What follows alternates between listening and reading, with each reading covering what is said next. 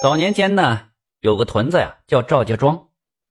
这屯子里有个赵老二，赵老二勤快老实，嘴呀比那棉裤腰还笨，属于是一杠子压不出个屁的那伙的。可是赵老二这媳妇巧姑啊，那是手一份脚一份，诚意是鬼都了。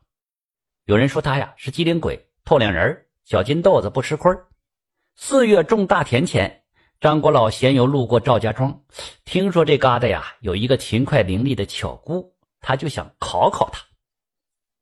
这张国老倒骑驴来到地里边，正赶上赵老二正在田里怀黄豆呢，就下了驴了，净影的没话找话，和他唠起种地来了。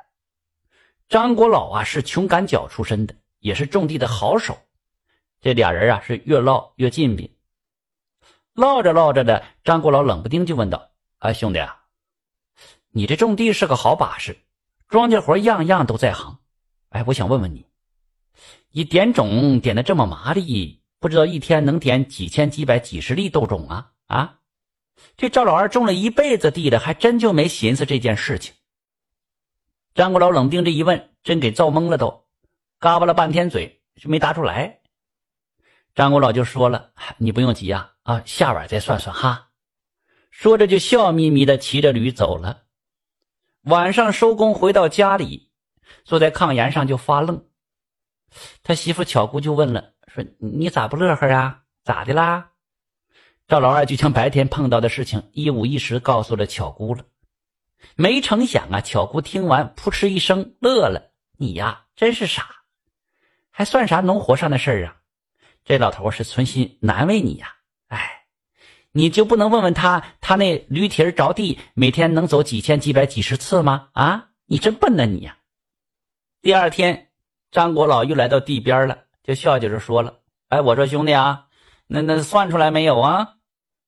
赵老二就把巧姑教他的话反问这张国老，张国老一下子就被问住了。啊，那既然这样，那你为啥昨儿个不问呢？这赵老二是个实在人，他不会撒谎啊。就从根到梢把媳妇咋教的就学了一遍。张国老捋捋着胡须，你媳妇这么尖，老夫倒想看看是个啥人。老夫也不求你啥八点八六点六的山珍海味哈，就想尝尝你家里的十桌酒菜，每桌一碗。明个晌午啊，我带点薄礼我前去哈。赵老二这个人是一脸的抹不开肉啊，吭哧了半天没好意思回绝，就答应了。张国老一看这赵老二答应了，乐呵呵的骑驴又走了。这一下子可把赵老二给愁坏了，越细寻思啊，越犯愁。被袭这不算啥，可是这十桌酒菜每桌一碗，这该咋整啊？这是赵老二愁的直转摸摸啊！这地呀也没心思种了，就丧打游魂的就回家了。媳妇巧姑一看他愁眉苦脸的，就问：“又咋的了？这是啊？”赵老二就唉声叹气的把张国老要来吃饭一五一十告诉了巧姑了，没成想这巧姑压根就没当回事儿，就轻巧的说：“还有啥难的呀？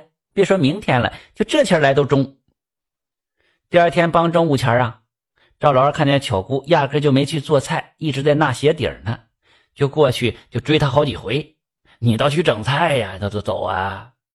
可是巧姑还是呲啦呲啦纳鞋底子。看着赵老二急得跟猴似的，才斜楞他一眼，笑笑说道：“看你急的，你要不放心呐，你就上园子去割把韭菜，把那喂猫吃的碗刷刷，找块平面石头放在屋里边就齐了哈。”赵老二也不知道这惠姑玩的啥鬼八卦呀，就闷头闷脑的照着他说的就做了。巧姑这才不紧不慢的就下了炕，来到了外屋地忙活起来了。刚好巧姑在外屋地忙完。外面张国老就骑着毛驴进院了，赵老二赶忙迎出门，笑着和张国老就打招呼：“来来了哈！”哈，又扶他就下了驴。张国老在左脚蹬蹬，右脚下驴的功夫，就问了：“哎，兄弟啊，你说我是下驴呢，还是上驴呀？”赵老二没成想，他又出难题了。你说上驴吧，他脚一骗下来了；那你要说下驴呢，他脚一蹬又上去了。正为难前呢。在屋里的巧姑也迎了出来，一脚站门里，一脚跨门外，就问了：“哎，请问老人家，你看我是进门呢，还是出门呢？”张国老皱皱眉头，他也答不出来呀。就善不搭的笑了笑，换了个话题了。哎呀，人都说弟妹好客，那十桌酒菜指定是备好了吧？巧姑笑着说：“哎呀，老人家大老远来的，我家呀也没啥好嚼乎。